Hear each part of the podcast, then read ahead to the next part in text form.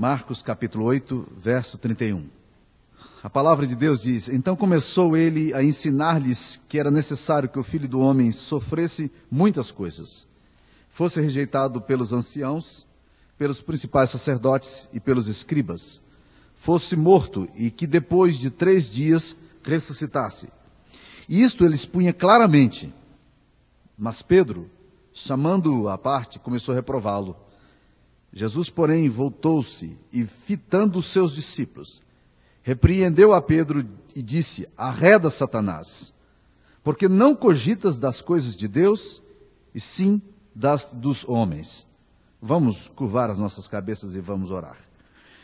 Ó Deus, nós te pedimos para que o Senhor nos dê a capacidade de cogitarmos as coisas tuas, ó Pai, de pensarmos nos teus valores, de vermos com os teus olhos, sentirmos com teu coração, apreciar as verdades do Evangelho, ó Deus querido, da forma como o Senhor aprecia. E vermos, ó Deus querido, o teu projeto sendo implantado em nosso coração. Ó Deus, tem misericórdia de nós. Abençoa-nos aqui nessa noite, em nome de Jesus nós te pedimos. Amém, Senhor. Amém. Se você fechou a Bíblia, eu gostaria que você abrisse mais uma vez em Marcos capítulo 8, verso 31. Este texto, na verdade, é um dos textos das Escrituras Sagradas que me levam a parar e tentar entender de uma forma mais profunda o que é que ele está dizendo, porque esse é um texto que me assusta. Esse é um texto que me assusta porque a palavra de Deus nos diz que Jesus está ensinando o Evangelho, está ensinando o propósito da sua missão, o que, que, ele está fazendo aqui, qual foi a razão dele se encarnar, se tornar gente, se humanizar, viver entre os homens, e a necessidade imperiosa que ele tinha de ir à cruz. A cruz era um lugar inegociável no projeto de Deus. E Jesus, a Bíblia diz aqui que Jesus expunha isso claramente. Ou seja, até então os discípulos parece que não entendiam muito bem, mas agora não. As coisas estão claras, Jesus diz: Eu preciso morrer. É necessário que eu vá para a cruz.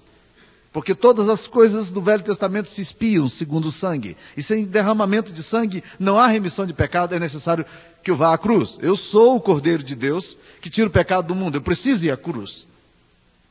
Quando isso acontece, há uma reação muito interessante aqui de um dos discípulos mais amados e próximos de Jesus. Pedro chama Jesus à parte, olha como é que o texto é até é, irônico em dizer isso, porque Pedro chama-o à parte e começa a reprovar Jesus. O que, que, é que Pedro disse ali a Jesus, nós não sabemos. Mas nós podemos imaginar o que, que ele fez. Ele disse, Jesus, assim não dá. Desse jeito não tem projeto que vá adiante. Para com esse discurso de morte, para com esse negócio de falar da cruz. Vê se fala alguma coisa assim mais alegre, mais espontânea. Desse jeito não dá. O senhor muda o discurso do senhor, porque esse tipo de discurso aqui não atrai ninguém. Esse discurso aqui não é interessante. Vamos pensar em alguma coisa assim mais relevante, mais contextualizada, mais atualizada, mais assim, digamos, mais pós-moderna. Porque esse discurso aqui não dá. E diz a Bíblia que Jesus volta-se e fitando não apenas Pedro, mas ele fita os discípulos. E olha, e eu creio que ele deu uma secada aqui nos discípulos, porque ele olha seriamente para cada um deles, e provavelmente porque aquele tipo de pensamento, aquele tipo de mentalidade estava subjacente na mente dos discípulos. Ele olha para cada um deles devagarzinho e para em Pedro e diz: Arreda Satanás. Tu não cogitas das coisas de Deus, e sim das coisas dos homens. E aí eu me assusto. Aí eu fico assustado. Porque, meus amados irmãos, Pedro era um homem próximo a Jesus. Eu me assusto porque Pedro estava muito perto de Jesus. No entanto, o coração dele estava muito longe da visão, do propósito e do projeto que Jesus tinha para os seus discípulos. Ele estava andando com Jesus há três anos, devia saber alguma coisa. E agora, depois de três anos, Jesus olha para Pedro e diz: arreda Satanás, apontando o dedo para ele, e aí eu me assusto porque Pedro deve ter se assustado também. Não só por causa dessa afirmação tão severa, mas porque Jesus já tinha dito a Pedro, num texto anterior, o seguinte: Pedro, Satanás te requereu junto ao Pai para te peneirar. E eu roguei a ti para que tua fé desfaleça. Tu, quando te converteres, cuida dos irmãos. E Pedro agora deve ter dito: cumpriu-se. cumpriu-se. Ele disse que Satanás tinha requerido, mandado um requerimento a Deus pedindo para me peneirar, agora a coisa aconteceu. Mas é impressionante, meus queridos irmãos, a gente considerar essas, essas questões aqui na nossa alma. Tentar entender se isso seria possível também na nossa realidade hoje. Obviamente que sim. Qual é o ponto? O ponto é que a gente pode perder a perspectiva de Deus, apesar de estar próximo a Ele. Eu estava lendo alguns dias atrás um trabalho muito interessante, porque os líderes caem, os líderes evangélicos caem, o povo de Deus cai. E o autor diz três coisas interessantes. Ele diz: primeira coisa, os líderes evangélicos caem porque eles acham que não podem cair. Eles acham que eles nunca vão cair. Normalmente, a primeira razão que leva a gente à queda é pensar que a gente não pode cair. De alguma, coisa, de alguma forma a gente acredita que a gente está imunizado contra determinados pecados e se nutre dessa falsa concepção e se descuida e cai. Por que cai? Cai porque acha que não cai. Primeira razão. Segunda razão. Líderes cristãos caem porque eles descuidam da vida devocional eles deixam de abrir a palavra de Deus e desaprendem a ler a Bíblia devocionalmente. Meus queridos, não há nada mais urgente, mais espontâneo e mais natural da nossa alma do que abrirmos a palavra de Deus e dizer ao Senhor: Deus, fala ao meu coração, eu preciso ouvir o Senhor. Eu não sei estatisticamente quantos dos irmãos que me ouvem aqui hoje, muitos de vocês, membros de igreja, leem a Bíblia devocionalmente. É provável até que você lê a Bíblia. Lê a Bíblia como fonte de pesquisa, lê a Bíblia até por informação, lê a Bíblia para preparar estudo. Estou perguntando outra coisa.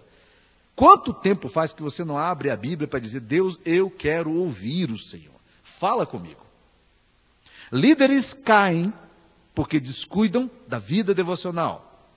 Terceira razão, líderes caem e o povo de Deus cai porque eles não têm irmãos de fé com os quais possam partilhar as suas dificuldades, as suas tentações, os seus medos, as suas ameaças. São pessoas que se isolam espiritualmente. Eventualmente você pode até se encontrar com irmãos na igreja, pode se encontrar com pessoas da igreja, pode trazer sua Bíblia de mas você não tem parceiro, gente com quem você fala da sua alma, com quem você abra o seu coração, gente que ore com você. Pedro é um homem que está aqui caminhando com Jesus e agora se vê diante de uma situação complexa.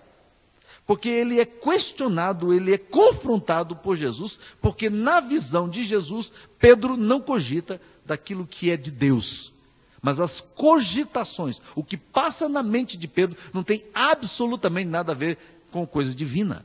Ele é companheiro de ministério, ele faz parte dos doze, ele é um apóstolo, ele está junto a Jesus, mas o coração dele não está aliado, não está associado, não está envolvido com a visão que Deus tem e o projeto de Deus para a história. E aí a gente aprende algumas lições aqui nesse texto. Eu queria compartilhar com os irmãos. Quais são as lições que nós podemos tirar aqui desse texto? A primeira lição que eu tiro aqui desse texto é a seguinte: toda vez que nós minimizarmos a centralidade da cruz, nós perdemos o foco de Deus, o projeto de Deus para a história. Foi exatamente o que aconteceu com Pedro. O que, que Pedro faz? Ele chama Jesus e diz: Senhor, o discurso da cruz não dá. Há tantos discursos bons que o Senhor deveria falar, mas o discurso da cruz não dá. Meus irmãos, é assim que eu vejo hoje a igreja evangélica. Eu tenho ouvido muitos sermões. Eu tenho prestado atenção no que se prega.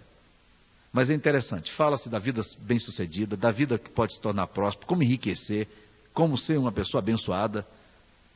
Mas raramente a cruz e o arrependimento estão nesse lugar aqui. E eu entendo. A cruz e o arrependimento nunca foram coisas muito populares. O Dr. John Stott escreveu um clássico sobre a cruz de Cristo. Todo cristão que quer aprofundar a compreensão da cruz de Cristo deveria ler esse livro dele. O título é A Cruz de Cristo. Dr. John Stott foi durante muito tempo capelão da rainha da Inglaterra. Ele é pastor da igreja de All Souls em Londres.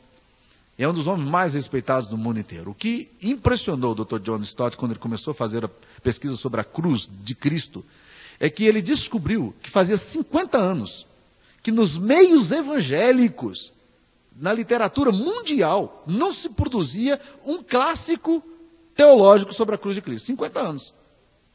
Ele cita que o último clássico que, que, tinha acontecido foi um clássico de um australiano chamado Leon Morris, de Melbourne. E esse homem escreveu, eh, tinha, havia escrito em 1955 um clássico sobre a cruz de Cristo. E depois Ronald Wallace escreveu outro sobre a morte expiatória de Cristo, em 1981. E Michael Green escreve outro texto posteriormente sobre a cruz de Cristo, em 1984. Mas, meus queridos irmãos, nenhum desses textos, excetuando esse primeiro do Leon Morris, era um clássico sobre a cruz de Cristo. Ele se impressionou com a ausência de literatura sobre o assunto, falando sobre o assunto. Pega os sermões que você tem ouvido. A cruz de Cristo é essencial. Ele te leva a pensar no que Deus fez por meio de Jesus lá naquela cruz. Confronta você. Ou são, você pode, por exemplo, pregar princípios morais muito bons, baseados na Bíblia, e não focalizar a cruz. Oswald Smith, um grande evangelista cristão, chegou a dizer o seguinte: se você, como pastor, prega o Evangelho e você não chega na cruz de Cristo, você está negando a mensagem do Evangelho. O outro autor, Michael Green, ele fala assim: a cruz de Cristo é o fundamento de todo o Evangelho. O que, que Pedro faz agora? Pedro chama Jesus, Jesus começa a dizer: é necessário que eu vá para a cruz. Eu preciso. E a Bíblia diz que ele expunha claramente. O que, que Pedro faz? Pedro, apóstolo, chama Jesus e começa a reprová-lo. Jesus, esse negócio da cruz aí, não dá. É um outro discurso aí, um pouco melhor, mais popular. Desse jeito não tem jeito, não dá para caminhar. Olha, meus amados irmãos, como é tentador essa questão. Eu fui pastorear uma vez uma igreja e foi uma experiência eh, muito, muito difícil para nós, porque a, a, coordenadora do departamento infantil me procurou assim. É, ela não estava sabendo muito bem com quem ela ia falar, era o pastor que estava chegando, aquela coisa de estar cheio de dedos, tentar entender quem é o pastor, o que, que o pastor pensa, né? E ela chegou para mim e disse: Pastor, nós estamos reformulando a nossa escola dominical e nós estamos retirando o material da APEC e colocando um outro material. Eu queria que você olhasse esse outro material. E eu perguntei: Por que vocês estão tirando material da APEC? Ela disse: Não, é porque o material da APEC fala muito da, de sangue e as crianças podem ficar traumatizadas com esse negócio de sangue. Eu olhei naquele momento e eu disse: Não, minha querida, não retire o sangue, porque não tem jeito de retirar o sangue das Escrituras Sagradas. O sangue é a essência do Evangelho. Leia o Velho Testamento. Quando você lê Levítico, Êxodo, as leis, com os profetas, estão falando de quem? Estão falando do Cordeiro de Deus, que viria de vir, que viria de ser pregado numa cruz, que ele viria de ser levado cativo para essa cruz, e que sobre as suas pisaduras nós estaríamos sendo curados. Todos aqueles rituais que existiam no Velho Testamento apontavam para um significado maior, que era o Cordeiro de Deus que tira o pecado do mundo. Leia o Novo Testamento. É possível ler o Novo Testamento e retirar a cruz, retirar o sangue? Eu disse: não deixa. Deixa, minha querida, porque a Bíblia é assim. Aí nós fui conversar com minha esposa, e minha esposa disse assim: Eu que já te queria ter te contado uma coisa, Samuel, mas não tive oportunidade. Eu, os meninos vieram da escola dominical e eu perguntei: O que, que vocês estudaram hoje na escola dominical? Aliás, uma perguntinha boa que os pais deveriam fazer para, para os filhos, quando os filhos estão lá no departamento: O que, que, que, que você aprendeu hoje? E aí, os, dois, os nossos dois filhos não tiveram nem a dúvida, toda alegria disseram: Pinóquio! Eles tinham vindo para a escola bíblica dominical para estudar Pinóquio. Né? Daqui um pouco o nariz deles está crescendo, ninguém sabe por quê. Meus amados irmãos, é sério esse negócio. Pedro chama Jesus para reprová-lo. Senhor, a cruz não. Mas a cruz, meus amados irmãos, é o ponto central das Escrituras. É o ponto zênite do Evangelho. E nós não podemos pregar a palavra de Deus se nós não apontarmos para um sermão cristocêntrico que aponte para a cruz. Pedro está repreendendo Jesus por causa da cruz. E é necessário que a gente também tente repreender Jesus por causa da cruz. E assim fazendo, nós perdemos as cogitações de Deus e o projeto de Deus que tem que passar pela cruz. A cruz é o lugar da nossa miséria, mas a cruz é também a nossa glória. É necessário morrer. O Cordeiro de Deus precisava morrer. E eles punham isso claramente. Era necessário. Jesus não foi para a cruz porque os romanos queriam que Jesus fosse para a cruz. Ele não foi para a cruz porque os judeus religiosos queriam que Jesus Cristo fosse para a cruz. Essa controvérsia se deu agora quando Mel Gibson dirigiu o filme Paixão de Cristo, porque houve uma controvérsia é, sionista sobre o fato de que se aquele filme não seria um filme anti-sionista, anti-judeu. E Mel Gibson respondeu: não, quem matou Jesus não foram os judeus, não foram os romanos, fomos nós. Eu matei Jesus. E Mel Gibson, naquela cena em que a mão de Jesus, que o cravo está sendo pregado na mão de Jesus, ele diz: Eu quero pregar essa, esse cravo aqui. Porque eu entendo hoje que Jesus morreu por mim. Você entende que Jesus morreu por você? E que foi você quem pregou naquela cruz, o Filho de Deus? Você entende que Jesus morreu por você, que ele derramou o seu sangue por você? Segunda coisa, meus irmãos, para a gente aprender aqui. O projeto de Deus pode se perder no nosso coração quando nosso coração não está coadunado, coligado, identificado com o projeto de Deus. É o que acontece aqui. Jesus volta para Pedro e diz: Arreda Satanás, porque não cogitas das coisas de Deus, e sim das dos homens. Ele diz: Você, Pedro, não está pensando da forma como Deus pensa. A sua forma de ler a vida de enxergar a vida, de analisar a vida, de perceber a vida, não passa pelas cogitações de Deus. E aqui, meus queridos, é onde a gente se afasta. Pedro e os judeus tinham expectativa messiânica, naturalmente. Eles eram judeus. Eles sabiam que o Messias deveria vir. Mas agora, meus amados irmãos, quando o Messias vem, o Messias os frustra. Por quê? Até quando Jesus está sendo levantado e levado para o céu, há uma pergunta sutil, mas que demonstra onde é estava o coração dos discípulos. Quando eles perguntam a Jesus, depois de ressurreto, ele fala: Senhor, será este o tempo em que restaures o reino a Israel? Atos 1, versículo 6. É agora? É este momento? Se agora nós vamos nos libertar do jugo romano? Na concepção dos discípulos, ainda que Jesus tivesse exposto claramente a necessidade da cruz, na concepção deles, na cosmovisão deles, nas cogitações íntimas deles, estava a ideia de que Jesus Cristo vai nos dar um lugar de honra. Pedro tinha projetos muito fortes para si. Dois irmãos na Bíblia também tiveram projetos muito fortes para si. Quando chamaram Jesus e disseram: Senhor, quando o Senhor estiver reinando, não queremos pedir muita coisa, não, mas dá para o Senhor colocar um, um, um do lado direito e outro do lado esquerdo? Nós queremos reinar contigo. As cogitações nunca passavam pelas cogitações de Deus. E aí me assusto, meus queridos irmãos. Eu me assusto com o meu próprio coração. Há uns dias, há um tempo atrás, eu estava lendo um texto da, da Bíblia que fala assim: pensai nas coisas lá do alto. E eu disse, hum, Quanto do meu tempo, quanto do meu coração eu penso nas coisas realmente do alto? Pensa aí, meu irmão. Quanto do seu coração está pensando nas coisas do alto? Realmente. Quanto do seu coração se ocupa com as verdades do Evangelho? Quais são as suas cogitações? O que passa na minha mente? Qual é o projeto de vida que eu tenho? Há pessoas que estão se aproximando de Deus, para que aproximando-se de Deus, elas possam ter algum benefício, alguns lucros aí.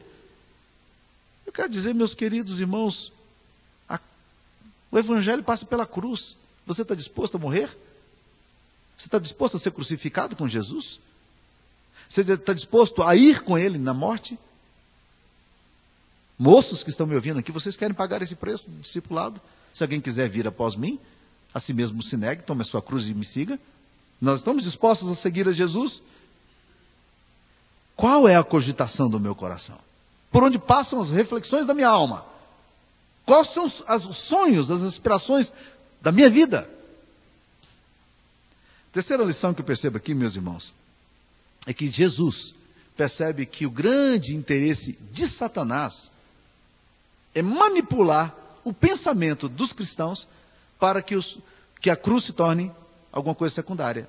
E é por isso que ele fala para Pedro arreda de mim, Satanás. Mas ele não está falando para Pedro.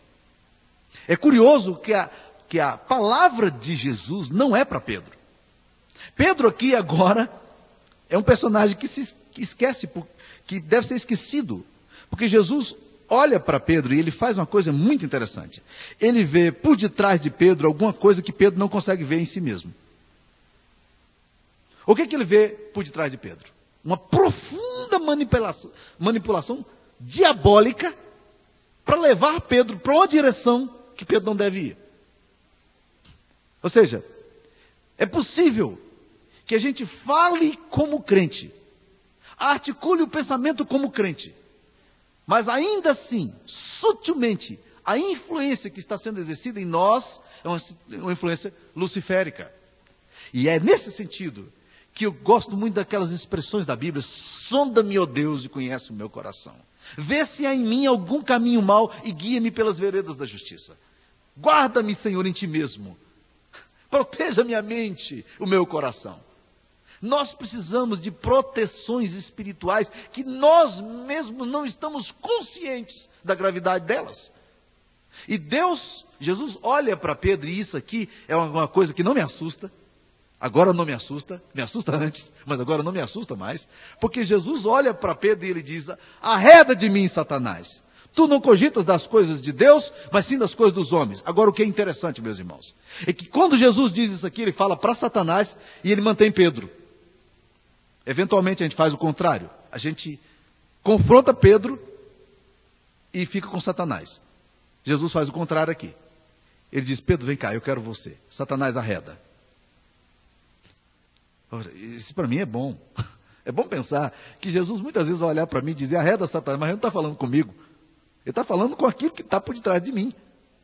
E que está me levando a essas convicções que nunca passaram pelo coração de Deus que vai me levar para essas cogitações que nunca estiveram na alma de Deus. E aqui Jesus discerne quem fala. Ele percebe que a aparente voz de Deus que vem não é voz de Deus, é voz do diabo. E a voz do amigo aqui se transfigura numa voz de alguém que conspira contra ele, porque Satanás sempre, desde o início, conspirou contra a necessidade da cruz. Vocês acham que Satanás queria levar Jesus para a cruz? Não. Pelo contrário, leia a Bíblia atentamente. Satanás não quer a cruz. Ele nunca desejou a cruz. Ele até estava disposto a dar glória e honra para Jesus, desde que Jesus não quisesse a cruz. A cruz não é um lugar que Satanás queira que Jesus passe por ela. Agora Jesus fica com Pedro. Ele expulsa o diabo e fica com Pedro. E isso é maravilhoso. E isso aqui explica como é que Deus trata a gente. E eu me impressiono, meus amados irmãos, porque logo no versículo 34, que eu não li propositalmente, Jesus convoca a multidão juntamente com os seus discípulos e ele vai explicar agora, de uma forma mais profunda, a questão do discipulado. Ele diz, ele diz filhos, presta atenção no que eu vou falar. Vocês querem me seguir? Se alguém quiser vir após mim, a si mesmo se negue, tome a sua cruz e siga-me. Então vocês querem pagar o preço? É por esse aqui. E aí ele explica o discipulado e mantém a Pedro e mantém os discípulos que também estavam na mesma cogitação que não era cogitação celestial. Ou seja, o meu coração pode ir. E meu coração eventualmente vai. E meu coração cogita de coisas que nunca passaram pelas cogitações de Deus. Mas Jesus tem um amor suficiente para me confrontar e confrontar aquilo que age sutilmente por detrás de mim e dizer: Samuel, esse não é o caminho, volta. E vem cá, eu vou te explicar, Samuel, qual é o caminho. Você quer me seguir? Você quer vir após mim? Negue-se a você mesmo, Samuel. Tome a sua cruz e me siga. Vem cá. Esse é o meu caminho. Eu quero que você venha. Jesus não descarta Pedro, ainda que Pedro diga o que disse. Pelo contrário, Jesus nutre a Pedro da profundidade do Evangelho e da realidade do Evangelho e o mantém. É assim que Deus quer fazer com você. É assim que Deus quer fazer conosco. Ele quer corrigir em nós a cosmovisão nossa, o secularismo patente na nossa alma, a tendência de desviarmos do foco do Evangelho. E Ele quer confrontar isso em nós e dizer: venha para o lugar onde eu quero que você esteja. É aqui que eu quero que você esteja. Não saia daqui. Fique nesse lugar. E quando nós percebemos, meus amados irmãos, esse cuidado do discipulado de Jesus agora pelos discípulos, a gente pode entender também que é assim que ele trata a gente. Isso para mim é uma boa notícia. Eu estou nas mãos de um Deus que me ama. E que eventualmente eu vou dar pataquadas. Eventualmente eu vou fazer afirmações, provavelmente até ousadas, e provavelmente até corajosas, e provavelmente até em tons que não que são tons de reprovação, como Pedro fez, e Jesus vai dizer: "Calma, meu filho, vem para cá, eu vou te mostrar onde é o ponto. Onde é que está o teu coração?" Eu gostaria de concluir aqui com duas advertências finais. Primeira coisa, fique atento aos movimentos do teu próprio coração. Porque os seus desejos e os seus anseios podem encobrir em você as verdades mais essenciais do Evangelho. É o que acontece com Pedro. Por que, que Pedro diz isso? Por que, que Pedro reprova?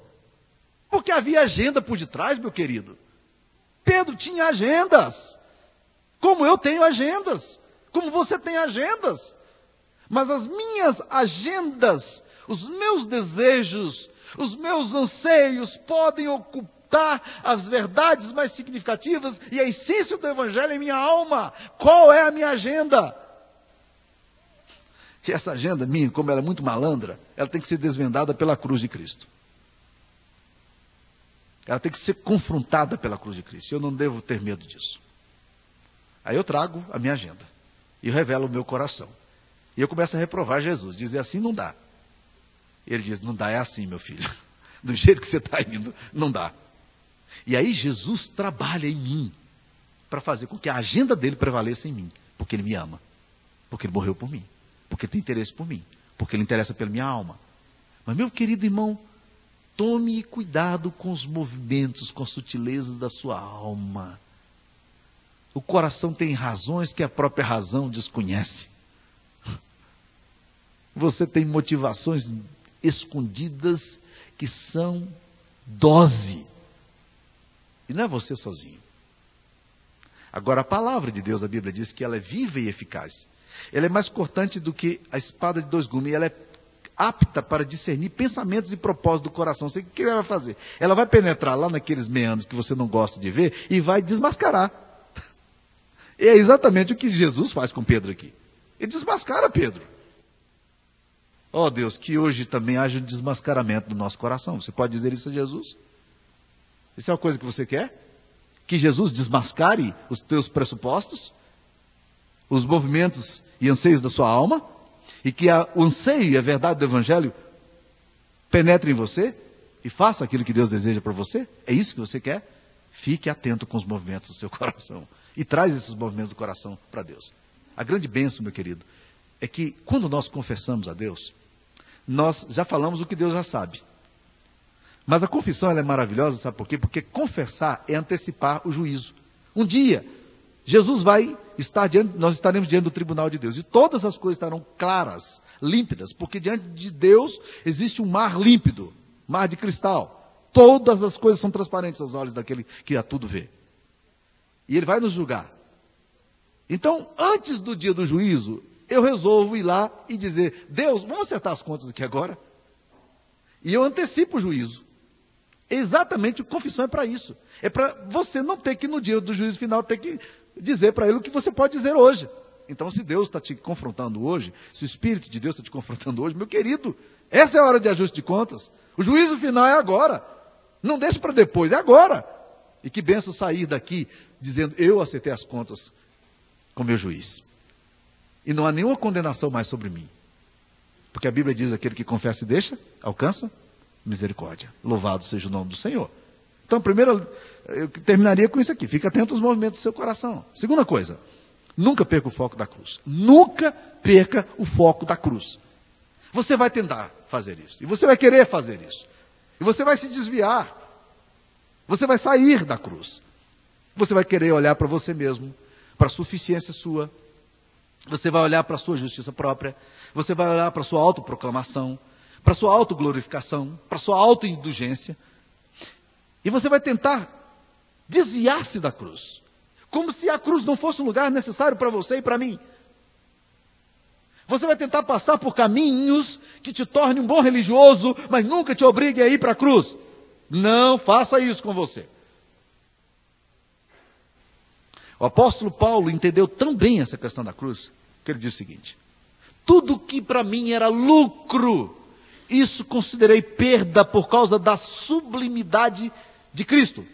E eu quero ser encontrado nele, não tendo justiça própria, senão a justiça que procede da lei, a justiça de Cristo. A justiça que procede da fé, a justiça de Cristo. A justiça que Paulo diz lá que ele gostaria de ter é a justiça de Cristo sobre ele. Você está com a justiça de Cristo ou você está com a sua justiça? Se você se apresentasse diante de Deus e Deus te perguntasse hoje, por que, que eu devo deixar você entrar no meu céu? Você diria, porque você é bom? Porque você tem méritos? Porque as suas credenciais são suficientes para ir para o céu? Se você disser isso, a sua senha é errada. Você está equivocado. Você perdeu o foco da cruz. Mas se você disser, Jesus morreu por mim. Ele lavou os meus pecados. Eu fui declarado justo pela misericórdia dele. Eu fui redimido. Eu fui justificado. Eu fui regenerado. Eu fui santificado. Tantos termos aí teológicos que a gente pode usar, né? Mas tudo isso expressa a necessidade da cruz. Na cruz, eu olho e me sinto envergonhado. Porque reconheço que quem pregou aquela cruz em Jesus, as mãos de Jesus naquela cruz, fui eu. Mas na cruz eu olho e digo, naquela cruz a vida. Porque naquela cruz está a minha glória. E é o que Paulo fala em Gálatas 6. Ele fala assim: Longe esteja de mim gloriar-me senão na cruz de Cristo, pela qual perdi todas as coisas para ganhar a Jesus. Onde é que está o foco do seu coração e da sua fé? Você é religioso o suficiente para achar que não precisa da cruz? Se você está se desviando da, do Evangelho, volta, volta e tem que ficar atento a isso, porque você vai ter recaídas, você vai voltar, você vai se sentir tentado a fazer as coisas achando que Deus agora vai gostar de você porque você é maravilhoso agora. Você vai querer ter uma continha, um relatóriozinho dizendo débito e crédito. O seu débito já foi pago na cruz. Jesus pegou o escrito da dívida que era contra você, rasgou. Diz: não tem mais nada a ser pago. Jesus já pagou. Você está limpo. Agora vá e viva em Jesus. Focalize a cruz. Caso contrário, você vai perder a cosmovisão, projeto e o sonho de Deus para você. Curva a sua cabeça. Eu queria que você orasse nesse momento. Pai, que nós cantamos em palavras, reflete racionalmente aquilo que nós sabemos. Mas nós queremos te adorar com o coração, com a alma, com a interioridade. Por isso nós rogamos que o teu Espírito manifeste isso de maneira sobrenatural, como o Senhor já tem agido em nossos corações, em nossas vidas. E que possamos realmente não perder de vista a cruz de Cristo sabendo que nela o peso dos nossos pecados, das nossas iniquidades foram pagos.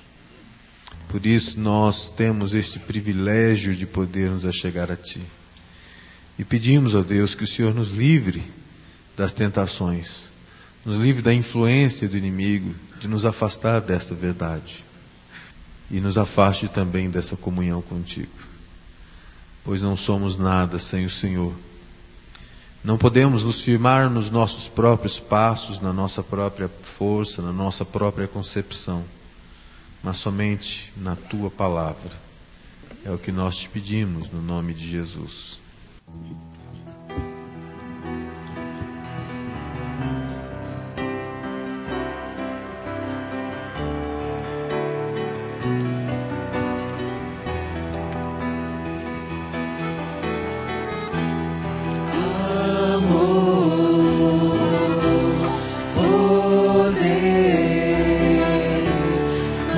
sobre ti, meu Senhor.